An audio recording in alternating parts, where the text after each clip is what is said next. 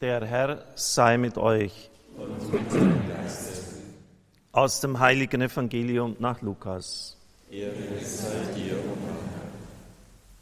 In jener Zeit sprach Jesus zu seinen Jüngern, der Menschensohn muss vieles erleiden und von den Ältesten, den hohen Priestern und den Schriftgelehrten verworfen werden. Er wird getötet werden, aber am dritten Tag wird er auferstehen. Zu allen sagte er, wer mein Jünger sein will, der verleugne sich selbst, nehme täglich sein Kreuz auf sich und folge mir nach.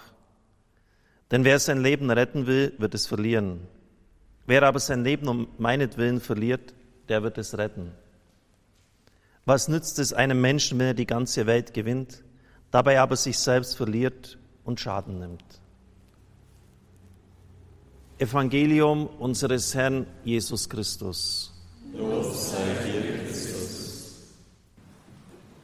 Liebe Gemeinde, liebe Zuhörer, Zuschauer, liebe Brüder und Schwestern im Herrn, es ist in der Fastenzeit des Öfteren üblich, dass man eine Thematik in mehreren Predigten behandelt, also eine Thematik vertieft. Und das möchte ich auch tun. Ich habe es bisher noch nicht getan, jetzt in diesen Radiopredigten und zwar mit einem der wichtigsten Texte des Neuen Testaments, vielleicht der wichtigste überhaupt, die Bergpredigt. Die Bergpredigt, das ist ja etwas, was sehr umfangreich ist, mehrere Thematiken aufgreift, die allesamt nicht einfach sind, das komplette, totale Vertrauen auf den Herrn, absolute Versöhnungsbereitschaft und vielleicht am schwierigsten bei Konflikten Gewaltverzicht. Ich werde das heute letzteres aufgreifen und einfach mal die grundsätzliche Problematik aufzeigen bei diesem Punkt. In der nächsten Predigt dann überhaupt, ob die Bergpredigt lebbar ist, ob sie für eine Gesellschaft umsetzbar ist und dann in den nächsten Predigten versuchen, eine Antwort zu geben. Zunächst einmal der grundlegende Text zum Gewaltverzicht. Wir finden ihn bei Matthäus 5, 39 bis 42. Gerhard Lofink hat ihn aus der Logienquelle so rekonstruiert. Ich sage euch, dem, der dich schlägt auf die rechte Backe, halte ihm auch die andere hin. Und dem, der mit dir prozessieren und ein Untergewand nehmen will, lass ihm auch den Mantel.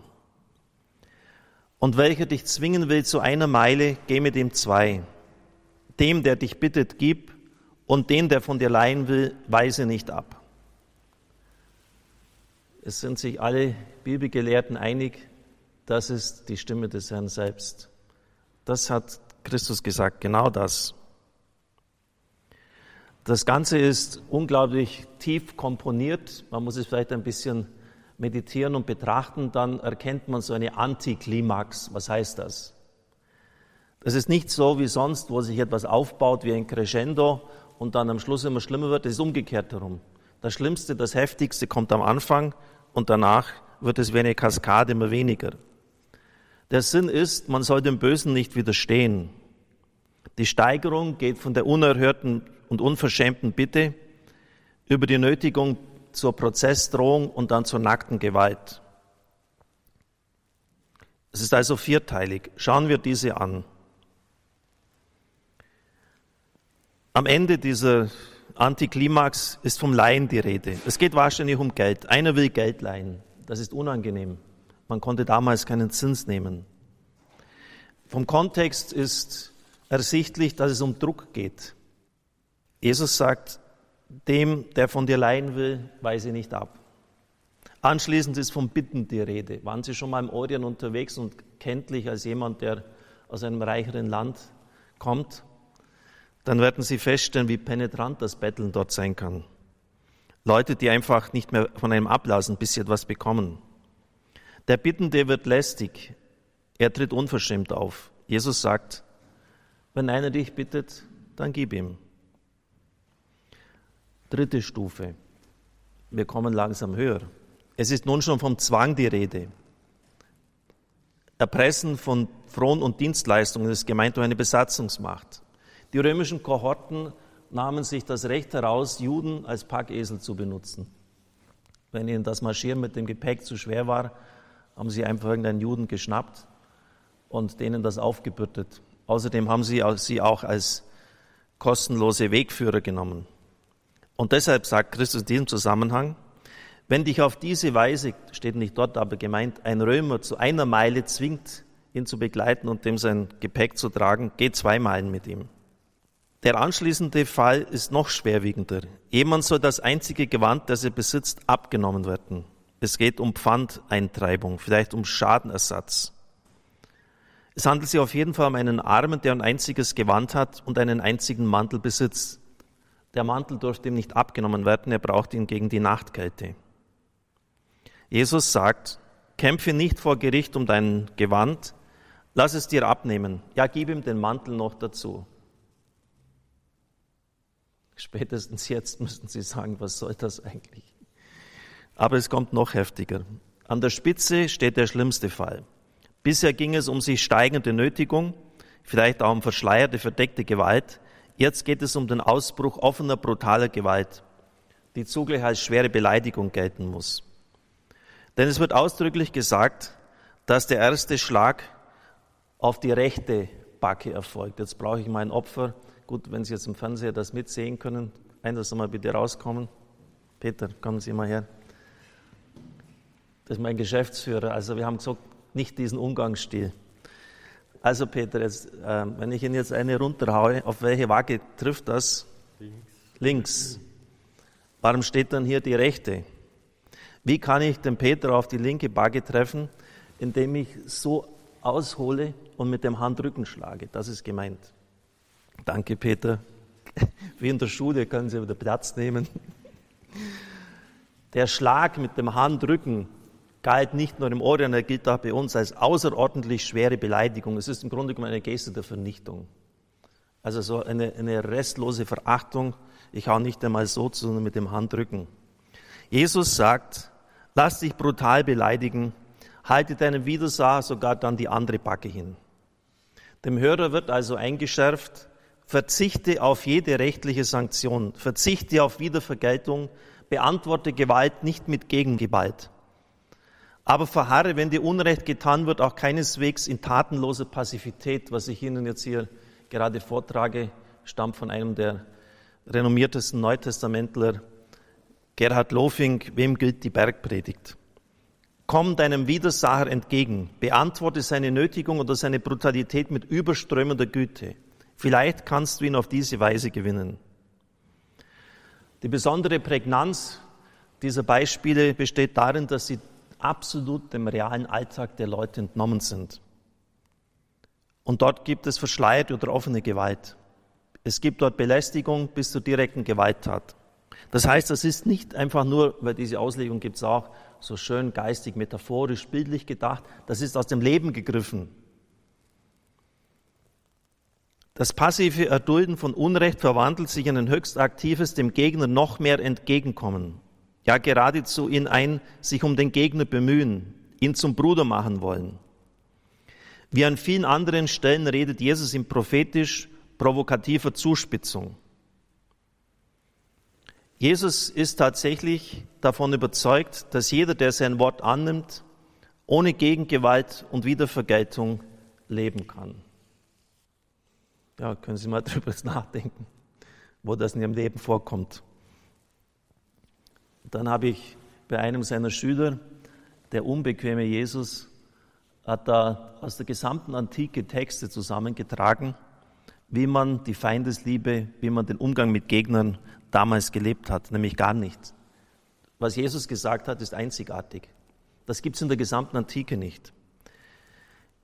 In allen Texten, in jeder Literatur, in jeder Dichtung wird ein Grundsatz ständig und in vielen Varianten wiederholt. Hilf deinem Freund und schade deinem Feind. Freunden Gutes tun, Feinden Böses. Freunden ein guter Freund, Feinden ein gefährlicher Feind. Der weise Solon bittet in seiner berühmten Elegie die Götter, dass ich süß meinen Freunden und bitter sei meinen Feinden jene mit Achtung auf mich blicken und diese mit Angst und Schrecken. Vergeltung wurde allgemein als Recht und Ehrensache betrachtet. Sie trug sogar Ruhm und Anerkennung ein, wenn einer sich Recht verschaffen hat an seinem Feind. Gleiches muss mit Gleichem vergolten werden. Das ist das Prinzip der Talio. Und bei Aristoteles lesen wir schon den Satz, ob er das selber jetzt ähm, für sich in Anspruch nimmt oder ob er das nur zitiert hat, weiß ich nicht. Rache ist süß. Der Haupteinwand gegen das Gebot der Feindesliebe war schon immer, es ist unrealistisch, es ist nicht praktikabel. Justins jüdischer Gesprächspartner Tryphon bemerkt mit leiser Ironie, und das war schon ganz am Anfang der Kirche, ich weiß, eure im sogenannten Evangelium enthaltenen Weisungen sind so bewundernswert und großartig, dass sie niemand lebt. Dass sie vermutlich niemand einhalten kann.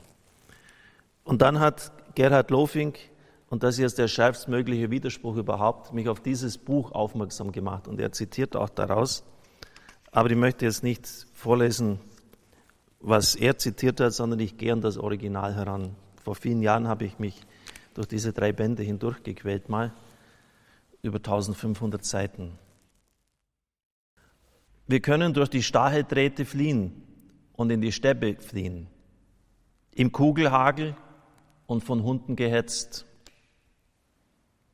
Das Einfachste ist bei weitem nicht einfach im Leben. Aber einige haben es schon begriffen.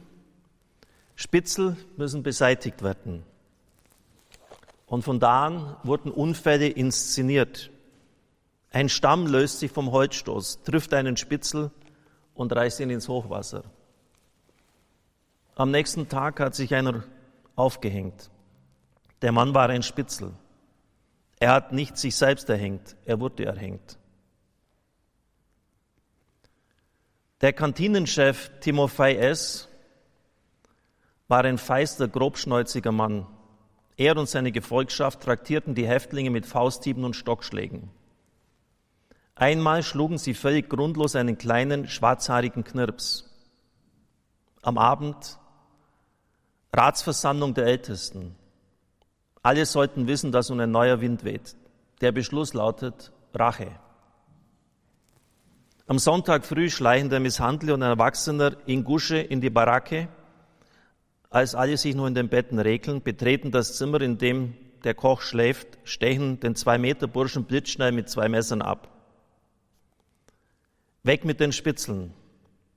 Ja, das ist die schwache Stelle den Spitzeln das Messer in die Brust bohren, Messer schmieden und auf Spitzeljagd gehen, so ist es. Jetzt, da ich, und jetzt wird es wirklich interessant, da ich dieses Kapitel schreibe, türmen sich auf den Regalen über mir humanitätsschwere Bücher und blinken mir mit ihren matt schimmernden, gealterten Einbänden vorwurfsvoll zu, wie Sterne durch Wolkenstreifen. Man darf nichts in der Welt durch Gewalt zu erreichen suchen. Wer zum Schwert, zum Messer, zum Gewehr greift, das ist ein Zitat aus Matthäus 26, wer zum Schwert greift, kommt durch das Schwert um, wird nur rasch, zu rasch seinen Henkern und Bedrückern gleich. Und der Gewalt wird kein Ende sein. Wird kein Ende sein? Hier am Schreibtisch im warmen, sauberen Arbeitszimmer bin ich völlig einverstanden damit. Doch wer grundlos zu 25 Jahren Lager verdammt wird, wer seinen Namen verliert, vier Nummern angeheftet bekommt, seine Hände immer wieder auf dem Rücken halten muss, jeden Morgen und Abend gefilzt wird, täglich bis zur Erschöpfung robotet, zu Verhören geschleift wird, für immer in diese Erde hineingestampft wird, für den hören sich alle Reden der großen Menschenfreunde wie das Geschwätz satter Spießer an. Wird kein Ende sein. Uns ging es darum, ob es einen Anfang geben wird, ob es einen Lichtblick in unserem Leben geben wird oder nicht. Und dann, dann kommt der entscheidende Satz. Nicht umsonst hat das Volk aus langer Bedrückung die Lehre gezogen, mit Güte kommt man gegen das Böse nicht an. Dann berichtet er, dass Frauen angeblich antisowjetische Gespräche geführt haben. Das Urteil lautet Tod durch Erschießen. Und jene, die sie verpfiffen haben, schreibt Solzhenitsyn, das sollen noch Menschen sein,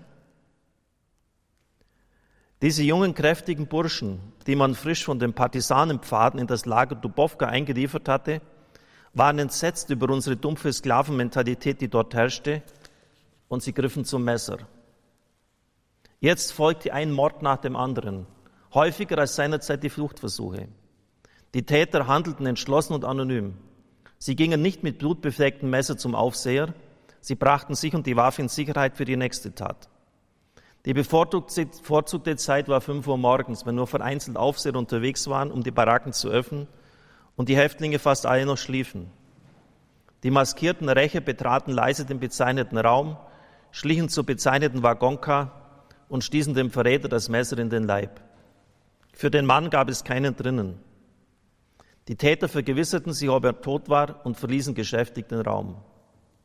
Sie trugen Masken, ihre Nummern waren abgetrennt oder verdeckt. Aber selbst wenn sie von den Nachbarn des Opfers an der Gestalt erkannt wurden, hüteten sich diese etwas zu melden, auch im Angesicht von Verhören und Drohungen. Wer die Täter nannte, wurde am nächsten Morgen selbst getötet. Diese Morde wurden, obwohl noch keine zehn geschehen wurden, zur Norm, zur Alltagserscheinung. Es war vielleicht nur ein Dutzend Spitzel, die umgebracht wurden bei einer Lagerbevölkerung von 5000. Doch mit jedem Messerstich löste sich mehr und mehr der Druck der Polypenarme, die uns umklammert hielten. Eine wunderbare neue Luft wehte im Lager. Äußerlich noch immer Häftlinge, noch immer vom Stacheldraht umgeben, waren wir in Wirklichkeit frei geworden. Frei deshalb, weil wir das erste Mal in unserem Leben, soweit wir uns zurückerinnern können, offen und laut alles sagen durften, was wir dachten. Wer das nicht selbst erlebt hat, wird das nie verstehen. Jetzt endlich, nachdem die Spitzel massakriert wurden, war die Luft frei. Eine Zeit unerhört, bin gleich fertig, und unvorstellbar auf dieser Welt.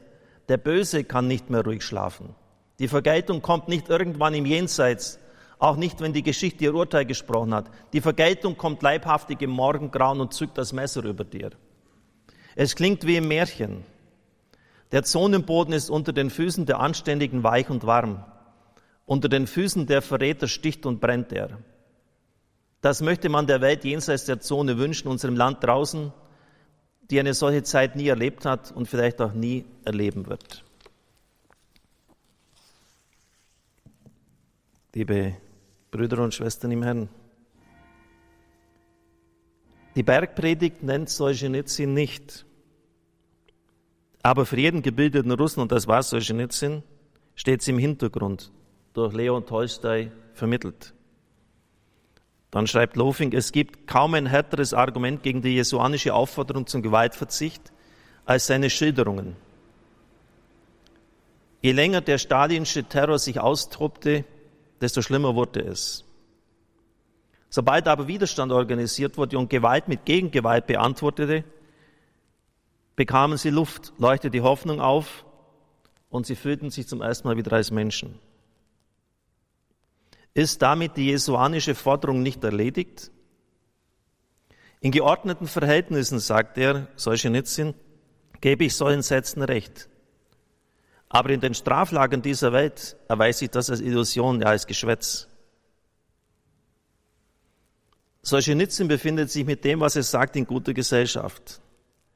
Martin Buber, ein bekannter Jude, bekannte sich wie viele seiner Glaubensgenossen zu dem alten talmudischen Grundsatz, wenn dich einer anschickt, dich umzubringen, komm ihm zuvor, dann töte ihn zuvor. Liebe Brüder und Schwestern im Herrn,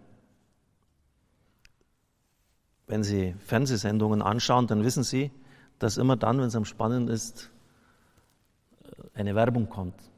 Dann heißt es, bleiben Sie dran, gleich geht's weiter.